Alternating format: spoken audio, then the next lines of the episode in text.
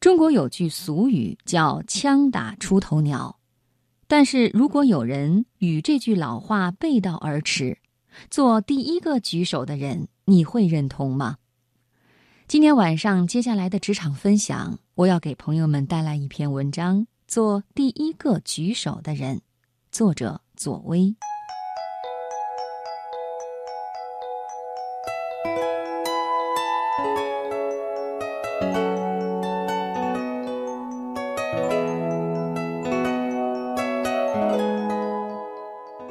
本科的时候，有一天华仔要来我们学校演讲。我读的是新闻专业，所以我告诉自己，一定要在演讲后的问答环节问一个问题，和他说一句话。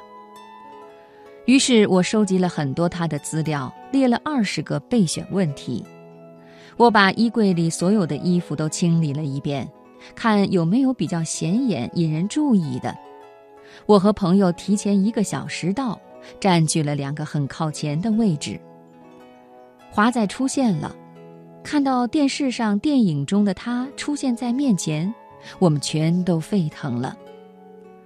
如今我已经记不得当时他和大学生朋友们说了什么。终于不知过了多久，华仔亲切和蔼、笑容可掬地说：“大家有没有想问我问题的呀？”欢迎你们提出来。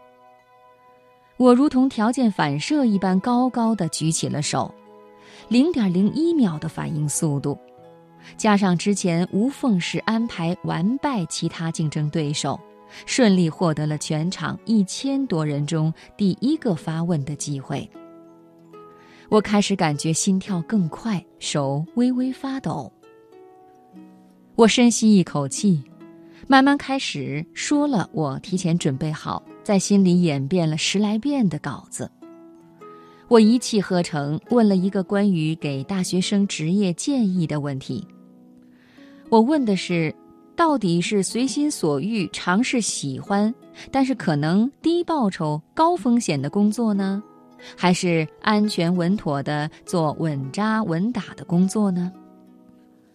他认真的听着我的问题。偶尔点头或者微笑，他认真的回答我的问题，讲了成名之前自己的想法和经历，还有真诚鼓励的话，不是打哈哈。那一刻，我们的眼睛是可以平视的，我们的距离是近在咫尺、触手可及的。他的温暖而坦诚的微笑是深入人心的。而且他很认真地看着我的眼睛，等着我说话。于我来说，时间仿佛静止了。而如果当年的我没有做好准备，不第一个举手，那么好的机会怎么能够抓住呢？我后来做了主持人，做很多现场的互动的节目，免不了有明星嘉宾与大众问答的环节。这个环节主持人其实压力不小，因为一方面，如果场子还没有被热起来，问答环节现场没有人举手会很尴尬；而另一方面，如果同时有好几个人举手，主持人需要控场选择一位。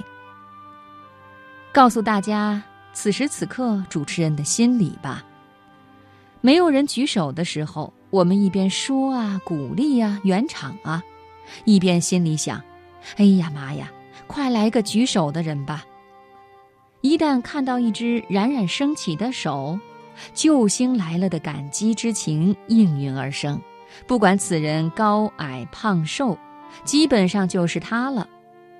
人多的时候看谁明显早举手，如果时间差不多的话，看谁的手举得更高，表情更急迫。是否颜值颇高？是否有眼神接触？一般来说，问第一个问题的等待时间总是最久的。而一旦有人举手，此人几乎百分之百可以发问。到了第二、第三、第四个问题，举手的人增多，每个人被叫到的可能性就越小。到了最后一个问题的时候，总是好几个甚至十几个人想要问问题，而只有一个幸运儿能如愿。所以，把机会交给主持人，让他从最后十几里挑一，还不如把机会放在自己身上，做第一个举手的人。